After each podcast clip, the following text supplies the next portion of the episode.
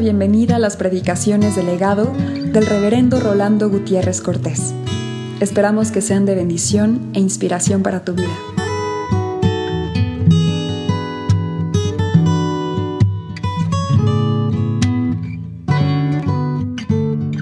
Mateo 18, para leer los primeros cinco versos, que tiene como título ¿Quién es el mayor?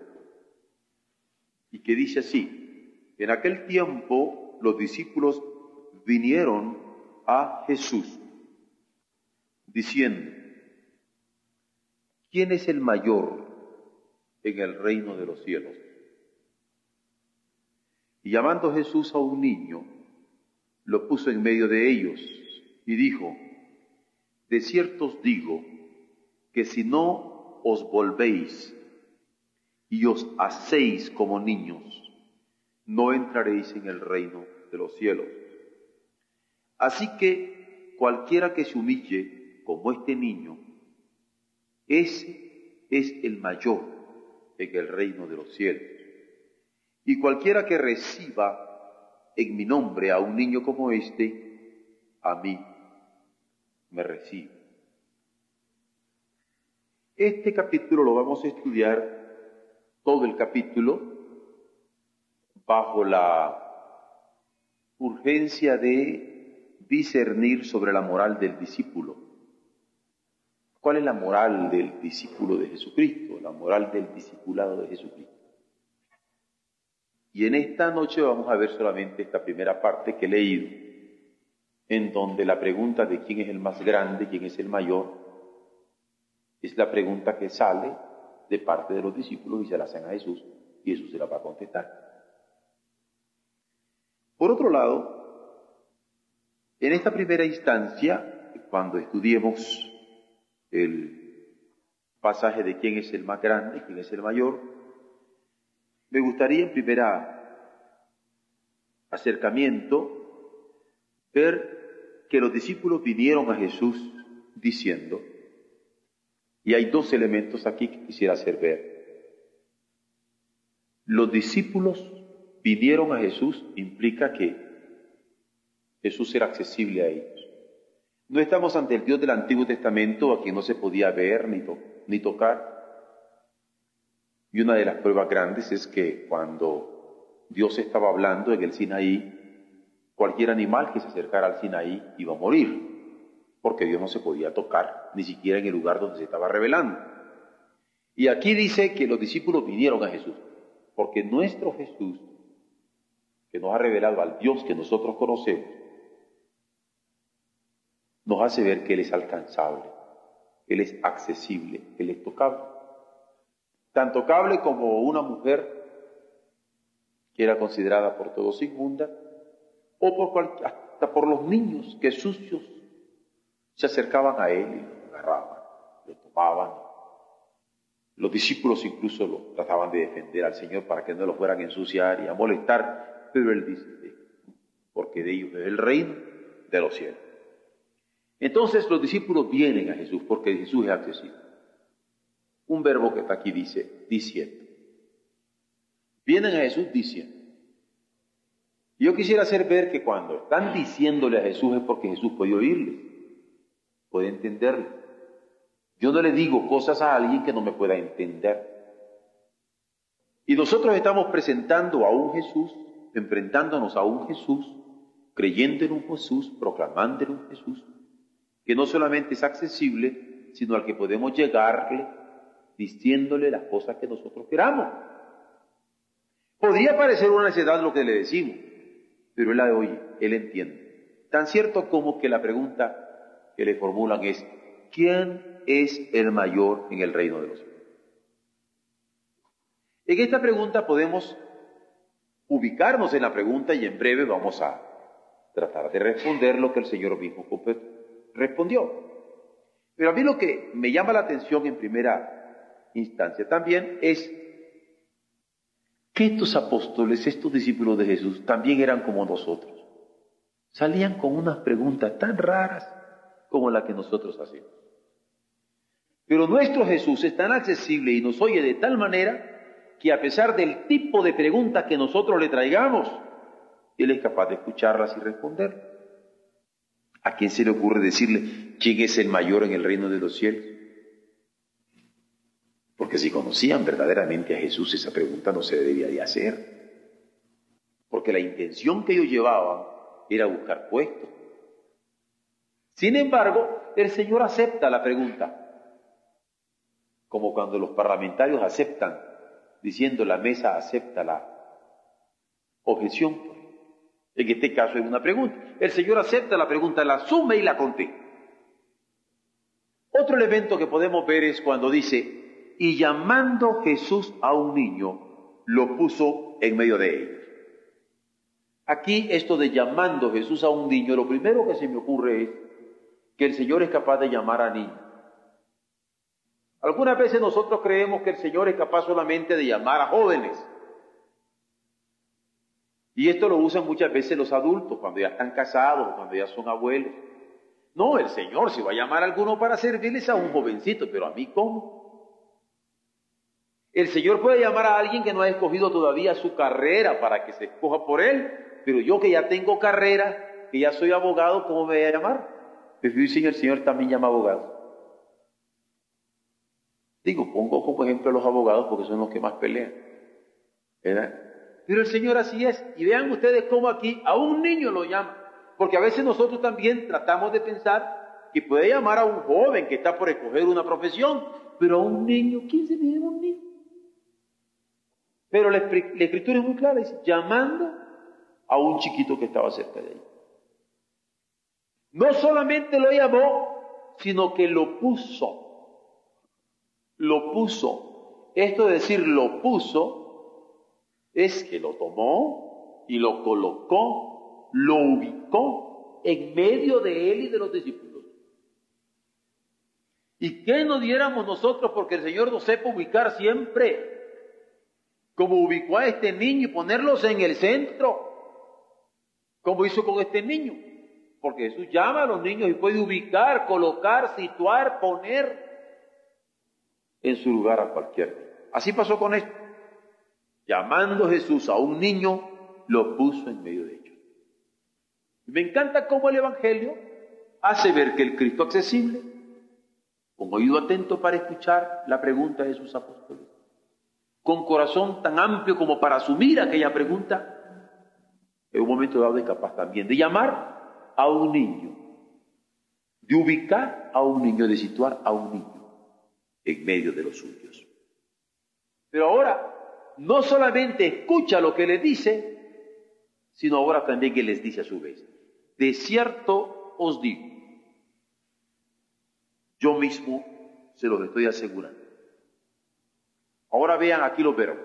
Dice, que si no os volvéis como niños, que si no os hacéis como niños, los dos verbos los usa el Señor, no entraréis en el reino de los cielos. No dice si no sois como niños. No se trata de ser, aquí de hacerse. No se trata de ser, aquí de volverse. Los discípulos eran adultos y estaban haciendo preguntas de adulto, de ubicación de puestos. ¿Quién va a ser el mayor? ¿Quién se llama el más grande en el reino de los cielos? Y el Señor le dice, si no os volvéis como niño, vuélvase como niño. No dice que sea niño, que se vuelva como niño.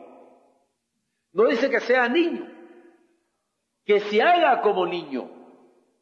Porque el que no se vuelve como niño y el que no se hace como niño, no puede entrar. Y esto lo vamos a explicar con más detalle después, en el cuerpo del mensaje de esta noche. No puede entrar en el reino de los. Ahora esto del reino de los cielos. Ustedes han visto que especialmente en el Evangelio de Mateo se habla mucho del reino de los cielos. Es en Marco donde se habla del reino de Dios. Y hay personas que quieren hacer distinciones entre el reino de los cielos y el reino de Dios. Mateo es alguien que está escribiendo básicamente para los judíos. Y ustedes saben que los judíos no quieren aceptar todavía a Jesús. Por un lado. Por otro, los judíos se cuidan mucho de usar el nombre de Dios, la palabra Dios no la usan. Pueden usar Jehová, pueden usar Elohim, pueden usar otros términos, ¿verdad? Como los masones dicen el gran arquitecto del universo, para no decir Dios. O como algunos eh, filósofos que se creen muy racionales y racionalistas dicen, cuando nos referimos a el otro, el otro, ¿eh? ese eufemismo para no decir Dios. No más que unos por una razón y otros por otro, no quieren decir el término Dios. Y Mateo estaba hablando a los judíos. Y ellos no querían usar el nombre de Dios, entonces les habla no del reino de Dios, sino del reino de los cielos. Pero es la misma cosa. Porque el Dios en que nosotros creemos no solamente es Rey de los cielos, sino Rey de la tierra y de todo cuanto existe. Y es más, justamente el Evangelio de Mateo va a hacer aparecer a Jesús como aquel a quien Dios le había dado toda potestad sobre los cielos y sobre la tierra. Y por tanto habríamos de ir a predicar el Evangelio. Pero de cierto digo que si no os volvéis o hacéis como niños, no podéis entrar en el reino de los cielos. Y aquí la conclusión, que en una forma muy castiza dice, así que cualquiera que se humille como este niño, que se ha dejado llamar por mí, colocar por mí, usar por mí, para que a través de su ejemplo yo pueda darle a otros la enseñanza del reino, Cualquiera que se humille como este niño dejándose manejar por mí, ese es el mayor en el reino de los cielos. Y cualquiera que recibe en mi nombre a un niño como este, a mí me recibe. Este es el pasaje que hemos leído en el Evangelio. Y como les digo, es el primer elemento que vamos a encontrar entre la moral de un discípulo. La moral de un discípulo, hemos visto el domingo pasado, es pagar los impuestos, no solamente por mí, sino por otros también. Creo que quedó eso muy claro. No había evasión ni, ni ilusión. Pago. Es la moral de un discípulo. Ahora vamos a la otra. Hay que volverse comunista. Porque hay muchos que quieren seguir a Jesús y qué bueno. Pues si de eso se trata, queremos eso. Pero ahora vamos viendo y qué demanda él de los suyos. Aquí vemos en el capítulo 18, como decimos en buen mexicano, cómo se nos está leyendo la cartilla. Aquí el Señor nos lee la cartilla. Y primero, como niño. El más grande es quien se hace pequeño. Quien se hace pequeño. No porque Dios lo haga, sino porque Él mismo se hace. Miren ustedes que aquí siento un elemento extraordinario de disposición voluntaria. Porque a veces alguno dice, bueno, es que Dios ya me dio el coscorrón, ahora sí vengo aquí, pastor. No, ese es discipulado, ese es un renegado que necesita un buen golpe para hacerlo volver para acá. Pero el auténtico discípulo es el que se hace a sí mismo, se hace común. Es lo que dice la Escritura. Si no volvieres y os hicierais como niños, no podréis entrar en el reino de los cielos, porque el discípulo se hace pequeño, como el hijo. Estoy hablando cuando digo el hijo es Jesús.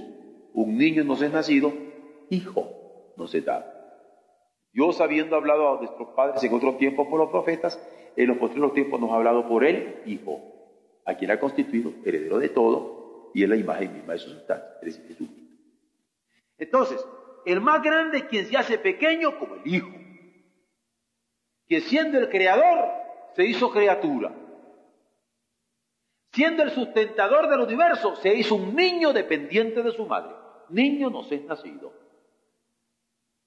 Se hace pequeño como el Hijo, que siendo rico se hizo pobre, que siendo santo se hizo pecado que siendo Dios se hizo hombre anonadándose a sí mismo, anonadándose, hecho semejante incluso a los hombres. Más grande es quien tiene amor de tal manera que renuncia a sus propios derechos. Jesús fue uno de ellos, nuestro paradigma, nuestro modelo, que no tuvo el ser igual a Dios como algo que aferrarse, renuncia a sus propios derechos en favor del ser amado. En este caso, nosotros fuimos los amados por Él y por eso se anonadó. Se entrega en favor de quien lo necesita. El más grande es quien se entrega, no solamente renuncia a sus derechos, sino se entrega en favor de quien lo necesita. El más grande es quien se sacrifica con voluntad dispuesta. Porque no solamente vamos a hablar de sacrificio, hay que ver lo que está implícito en el sacrificio. Un sacrificio es porque se quiere dar para. Y en el caso de Jesús así fue. Vean ustedes el pasaje que dice, llamando Jesús a un niño lo puso en medio de ellos. Registra el Evangelio que este niño se puso a, hacer berrinchito y a decir yo no voy y a ponerse todo eh, rancherito allí, yo no quiero ir, porque era lo propio de un niño. Llamando a un niño lo pone en medio de ellos, un niño que fue capaz de obedecer sin replicar palabras. Aquí estaba. Con el Señor no se puede ser ranchero. Es que me da pena, Señor, ¿para qué me pones a predicar? sobre sus pies, mijo, y va a hablar. Es que, Señor, pero ¿cómo a mí? Usted se pone allí, mire, no tenga ningún cuidado, yo voy a estar con. Sale raro a predicar de esta manera, diciéndole, el Señor no quiere rancherito, pero espero que entiendan la expresión, de que quiera, no quiera su ranchero, pero está usando esa expresión muy mexicana, especialmente por aquellos que podemos estar en este, en este lado, que nos sentimos, y yo no puedo, Tú sabes, Señor, que yo no me he preparado para esto. Ah. El que no sea como un niño capaz de obedecer sin replicar ni hacer berrinchitos, no puede entrar en el reino de los cielos. Por eso es que no se puede menos que andar predicando en la vez. Puede Señor predicar De ser puesto como ejemplo, tomándolo como inocencia. El Señor lo toma, lo pone como ejemplo y el niño no se infló. ¿Ven? Que aquí fue el que el Señor me dijo que era el mejor. No. El niño no se infla, no se ensoberbece. Es un niño. Lo que el Señor haya querido enseñar con aquella postura suya en aquel momento en donde lo estaba situando, perfecto. Pero no se hincha el niño. Qué peligroso es cuando uno se hincha y se ensoberbece. Llamando Jesús a un niño, lo puso en medio de ellos, no solamente capaz de obedecer sin palabra y de ser puesto como ejemplo tomándolo con inocencia, sino de confiar que quien lo llamaba lo hacía para bien. Si el Señor nos llama para algo, nos sitúa en algún lugar, nos pone en medio de situaciones embarazosas para muchos, siempre va a ser para mí. No temamos obedecer a su llamado, situarnos en el lugar en donde Él quiera ponernos y ser usados de la manera que Él quiera usar. Llamando Jesús a un niño, lo puso en medio de él en medio de los preguntones, en medio de los curiosos, en medio de los que querían saber, en medio de los que decían que le amaban y le estaban haciendo preguntas que él asume y se las está enseñando. Allí. Y podemos saberlo, porque a veces nosotros quisiéramos ir donde nosotros creemos. Y hasta podríamos alegar con el Señor es que aquí hay más necesidad, como cuando Pablo quería ir al norte, le dice, Señor, no vaya a Macedonia. Pero Señor, vaya. Pero vaya. Ah, no, porque Pablo te la estaba fácil. Y es que quien no sea como niño no puede entrar en el reino de los cielos. Por eso llamando Jesús a un niño, lo puso en medio de ellos. Esta es la primera lección de moral. Estoy hablando de moral con toda conciencia. Esta es la primera lección de moral del discipulado cristiano. Volverse a hacerse. Y dijo, si no os hacéis como niños. Y reitero, no dijo que fuéramos niños, sino que nos hiciéramos como niños, que nos volviéramos como niños, porque no se trataba de ser, sino de hacerse como niños. No somos niños, pero tenemos que hacernos como niños para obedecerle como tales, dependientes como ellos, en confianza y humildad. Si usted toma a un niño y no le da de comer, si usted toma a un niño y no le da de beber, si usted toma a un niño y no lo limpia, si usted toma a un niño y no lo baña, si usted toma a un niño y no lo cuida, ¿no es cierto que un niño está totalmente dependiente de nuestro cuidado? Bueno, pues si no nos hacemos dependientes como niños, no podemos entrar en el reino de los cielos, porque hemos de confiar con toda la humildad de un niño, con actitud de modestia manifiesta. ¿Qué es eso de modestia? La escritura lo llega a decir en, las epístolas, dice, vuestra modestia sea conocida de todos los hombres. Ahora, por cierto, se traduce, vuestra gentileza sea conocida de todos los hombres. Esta modestia, esta modestia es muy de los niños. Ceden y conceden. ¿No les ha tocado que un niño venga a su brazo y no siendo el papá, ellos vienen. Y yo después se lo presto al hermano y allá va con el hermano. Y el hermano se lo presta al otro hermano. Y los pobres niños, ¿qué les queda? Ser modestos, ceder, hasta que de repente uno de ellos protesta y llora. Y decimos, es que tiene hambre, es que está mojadito, es que está incómodo, es que está enfermito, le están saliendo los dientes. No, ya no nos aguantan. Pero estos son los niños. Pero si no nos volviéramos como niños, no podemos entrar al reino de los cielos. Cuando algunos de mis discípulos han querido estar donde ellos quieren, y dice que ya me cansé de andar de aquí para allá, el que no se vuelve como niño, no sabe lo que es este sabor del cielo. El que no se hace como niño con esta modestia, capaz de cambiar de ubicaciones y de brazos y de calores y de fríos y de comodidades y de incomodidades, no puede entrar en esta dimensión del reino. Esto hay que entender. Si no os hacéis como niños. Pero vamos poniéndole una pregunta no entraréis en el reino de los cielos. Óiganme, pero es que esto es serio, porque esto parecido un condicional extraordinario. Si no os hacéis como niños, si no volvéis como niños, no entraréis al reino de los cielos. Eso es lo que dice la letra. No entraréis al reino de Dios. ¿Cómo que no voy a entrar? Yo, ¿cómo? ¿No entraréis al reino de los cielos?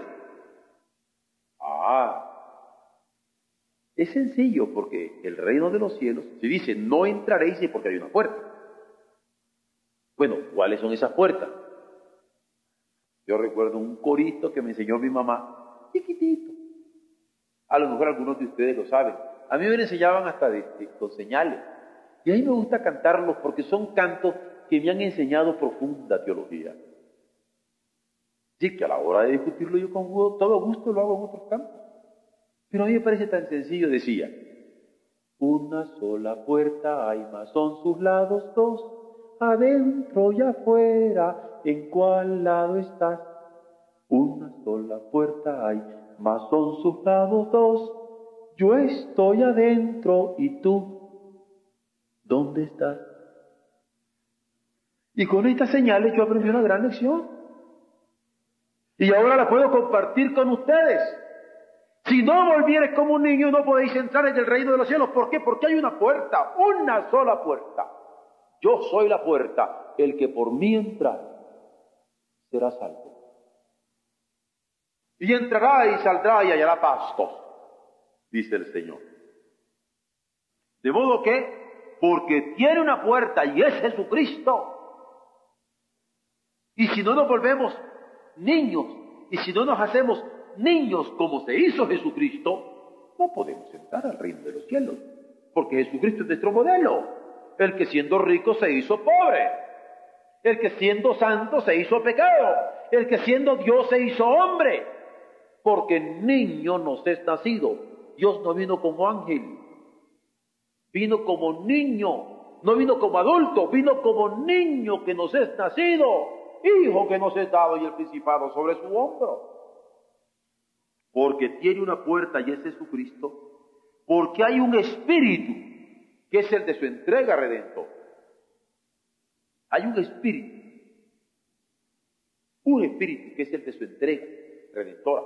Yo recuerdo cuando en determinado momento estudiaba yo a Kierkegaard y estaba enseñándome a leer 1 Corintios 13. Decía, la mejor manera de entender a 1 Corintios 13 es decir, si yo, Rolando Gutiérrez, hablase lenguas humanas, lenguas angélicas, pero no tengo el espíritu de Dios. La palabra dice, y no tengo amor. Antes decía, y no tengo caridad. No, pero esta caridad y este amor tiene una medida. El Espíritu de Jesucristo, que me amó y se entregó a sí mismo por mí. Porque el amor no es eufemismo, no es sentimiento, es entrega redentora, no es siquiera entrega, es entrega redentora. Se entrega para redimirme a mí de mis pecados. Por manera que si yo hablo lenguas humanas y angélicas, pero no tengo el Espíritu de Jesucristo, vengo a ser como metal que resuena o címbalo que retiñe. Y en cada lugar yo he de poner en vez de amor justamente la medida del amor en la cual Dios me llama a mí a vivir, que es Jesucristo, porque es la medida del varón perfecto. Entonces, no entraréis en el reino de los cielos, porque la puerta es Jesucristo y solo hay un espíritu que es el de su entrega, redentor. Porque se reconoce un solo dominio soberano, el Padre. El Padre, Rey de todo, soberano, el Rey del reino, el Rey del lugar donde nosotros nos encontramos.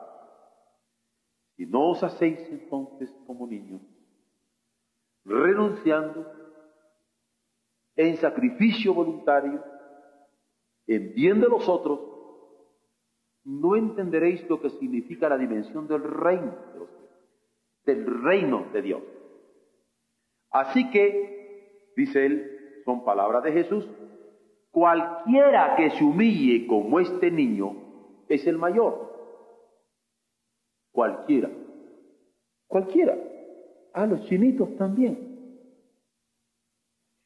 Los africanos. Los europeos. Y los rusos estos comunistas.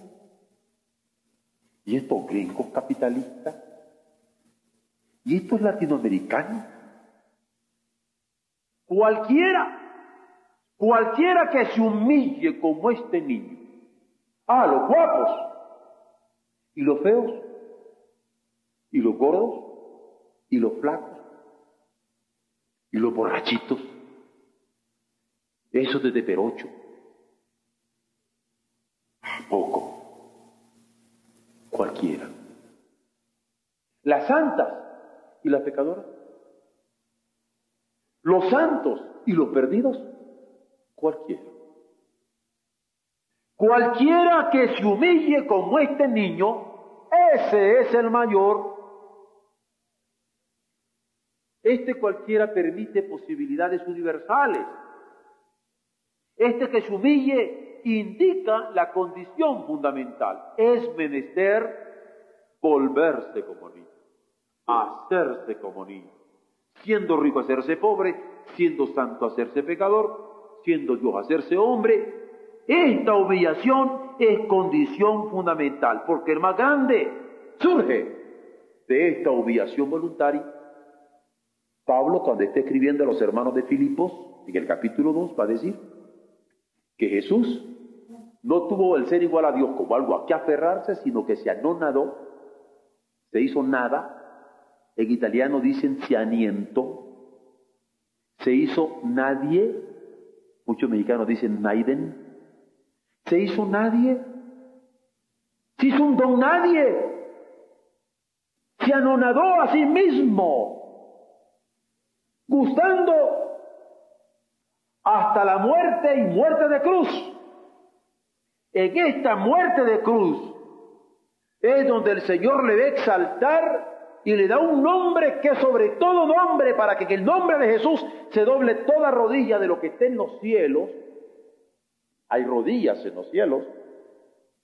Cuando Jesús se está refiriendo a Abraham, a Isaac, a Jacob, no se está refiriendo a espíritus etéreos.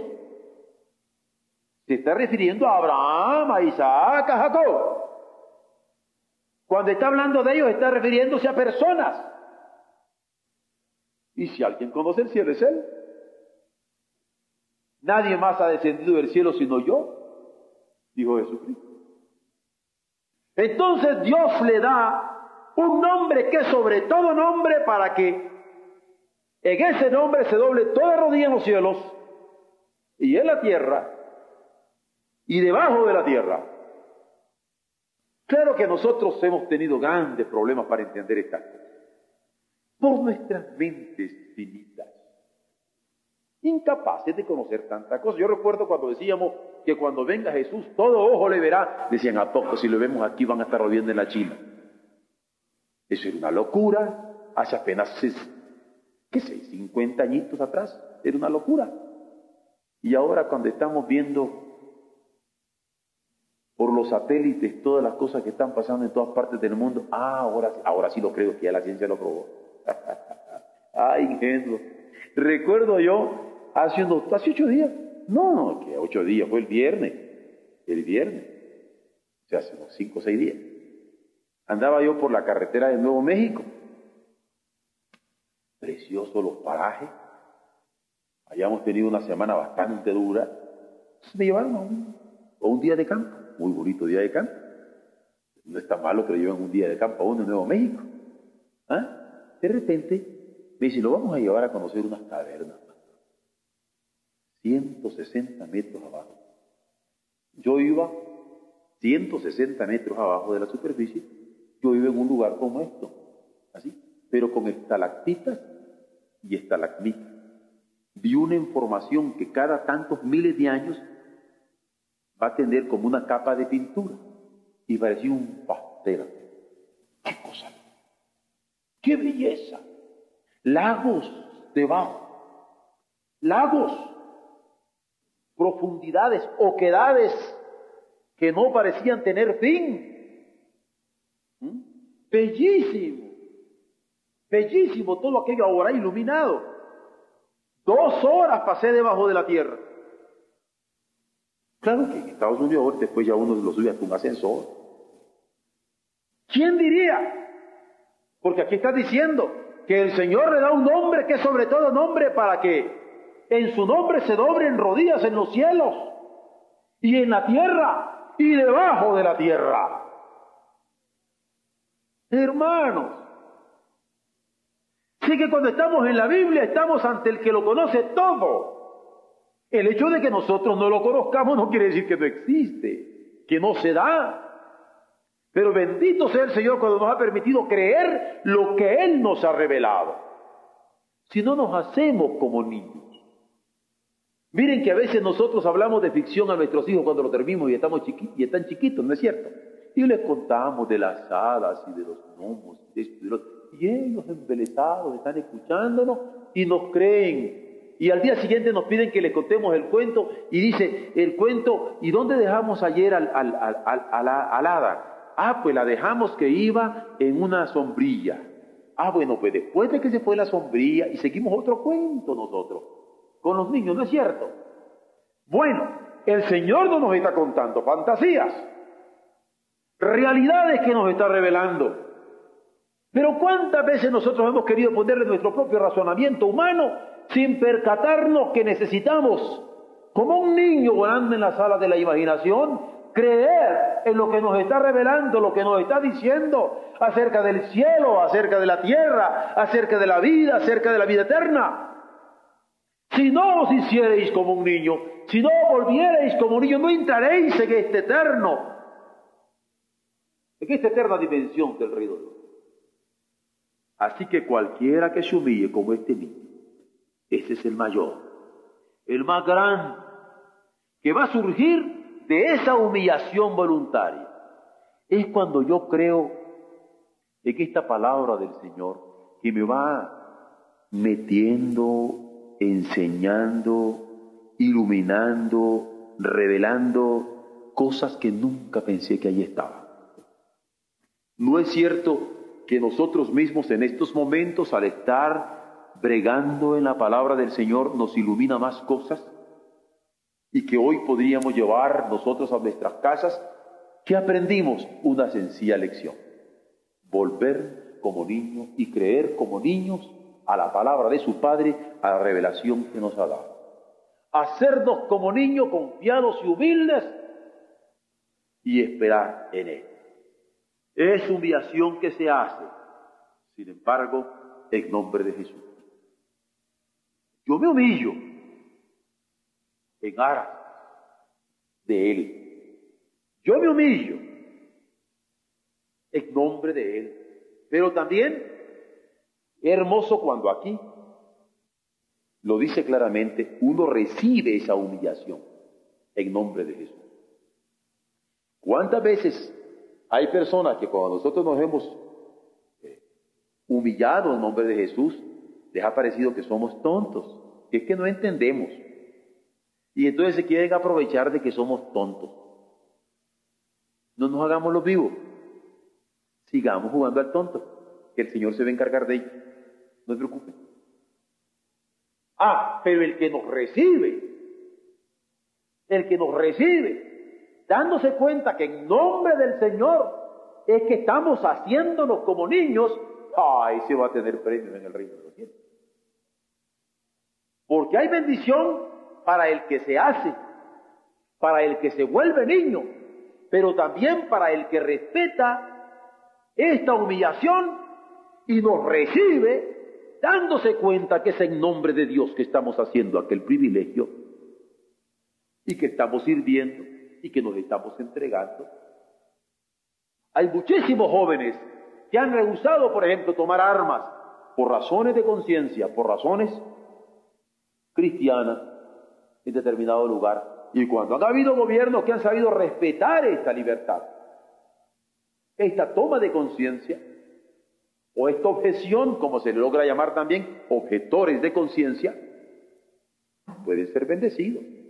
Pero cuando alguien es violentado, como pasó abiertamente con Hitler. No aceptó objetores de conciencia, tan cierto como que Bonhoeffer va a morir ahorcado por esto, ¿no? El Señor se encarga de ello. Yo creo que esto queda muy claro.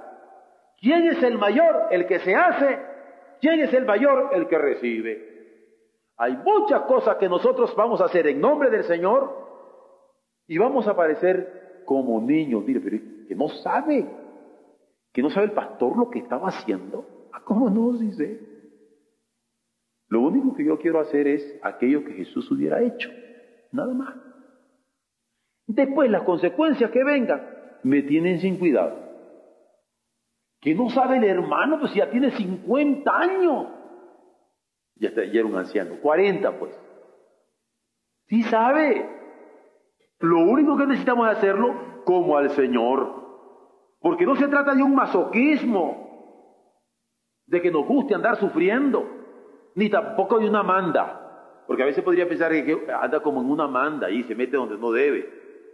Ni autoflagelos, no. Se trata de humillación que se hace en nombre de Jesús. Es disposición voluntaria con ánimo de redención para los otros. Es amor que se da generosamente ante Dios, pero por otros. Si el que yo me humille puede redimir a alguien, me humillo. Si el que yo me desprestigie puede redimir a alguien, me desprestigio. ¿O qué otra medida tiene la cruz de Jesucristo? Fue humillación, fue desprestigio, fue indignidad, fue muerte, ignominiosa, de ignominia, llena de vergüenza. Bueno, pues aquí están ustedes con la primera lección de la moral del discipulado. Esta moral que es sencilla como un niño, sin ambiciones personales, como la de aquel niño que en un momento dado viene con Jesús y se pone ahí. Entre paréntesis, se lo digo solamente porque tengo que leer cuando tengo que preparar estas cosas. Hay algunos que llegan a pensar que este niño a quien puso Jesús de ejemplo, ¿saben quién es? Hay dos versiones. Bueno, es que la gente se pone a estudiar estas cosas y ahí le meten tanta cosa. Yo solo se lo a dar al poco. Unos dicen que era un hijo de Pedro, porque Pedro era casado, tenía hijos y seguro andaban los niños siguiendo siempre a su papá y que fue.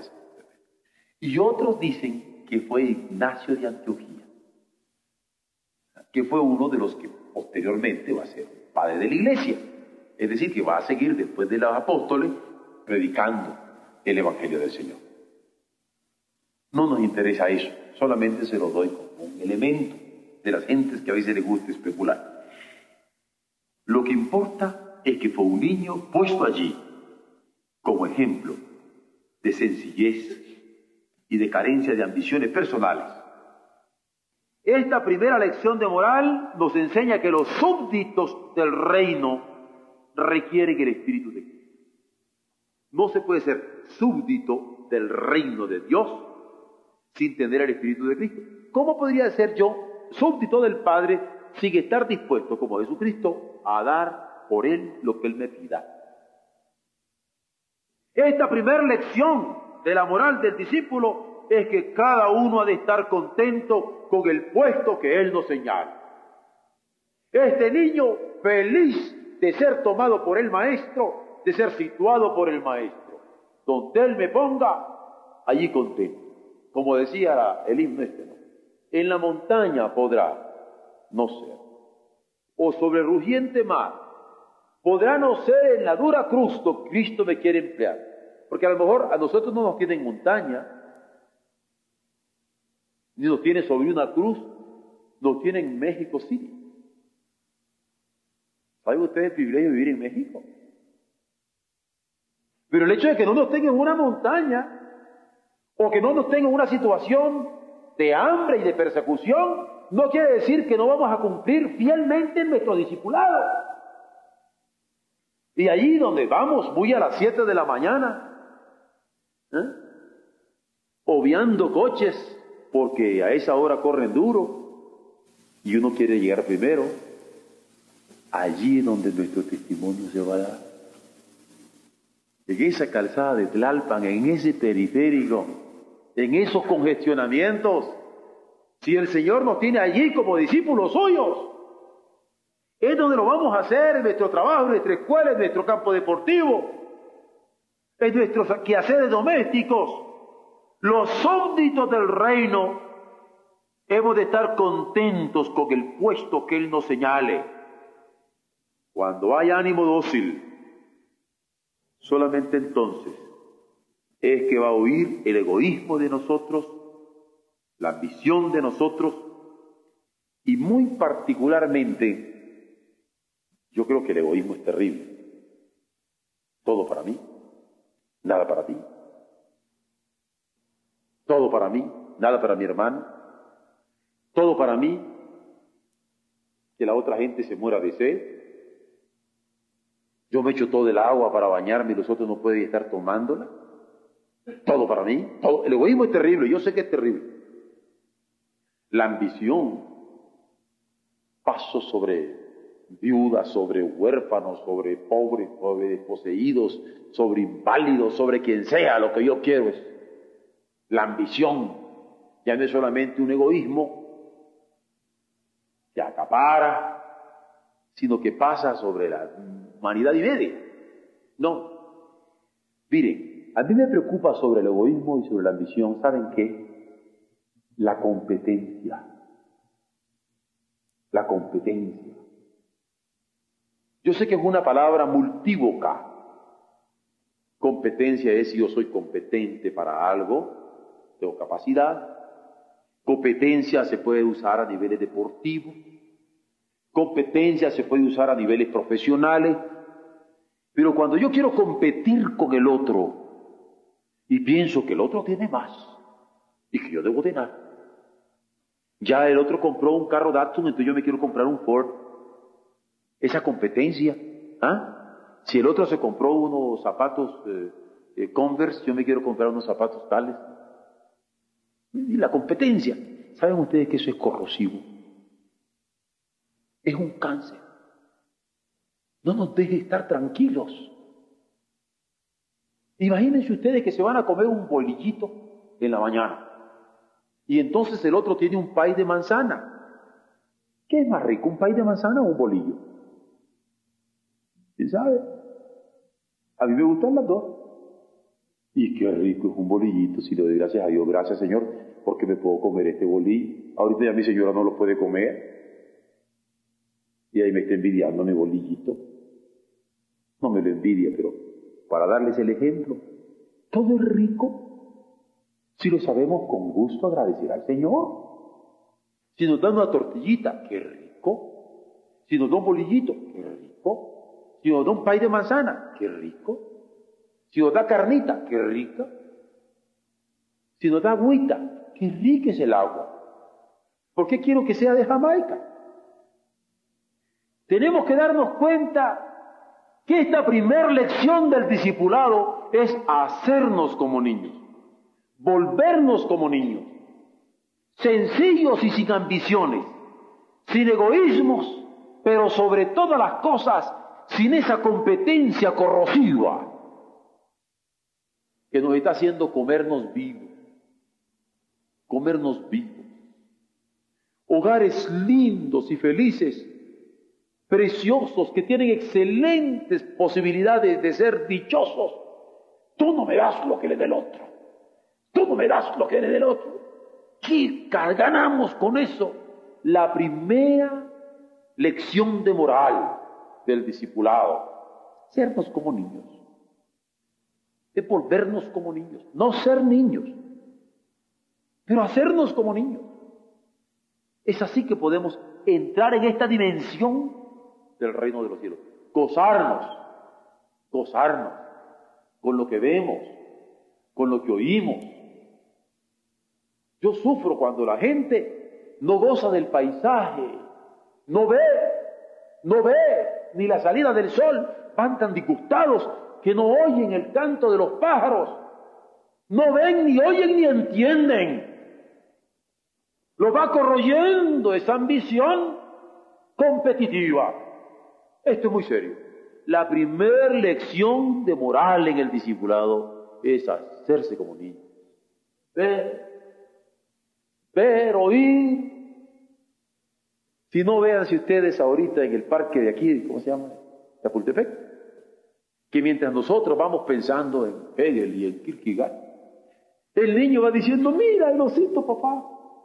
Mira, mira, aquí está un changuito. Mira, mira el carrito, papá. Ellos van viendo y nosotros andamos pensando en las estrellas. Si no nos volviéramos como niños capaces de consumir lo que vemos, consumir lo que oímos, gozarnos con la simplicidad de la existencia. No podemos entender las dimensiones del reino. Dios nos da tantas cosas que no estamos aprovechando. Hermanos, lección 1. Que Dios nos bendiga.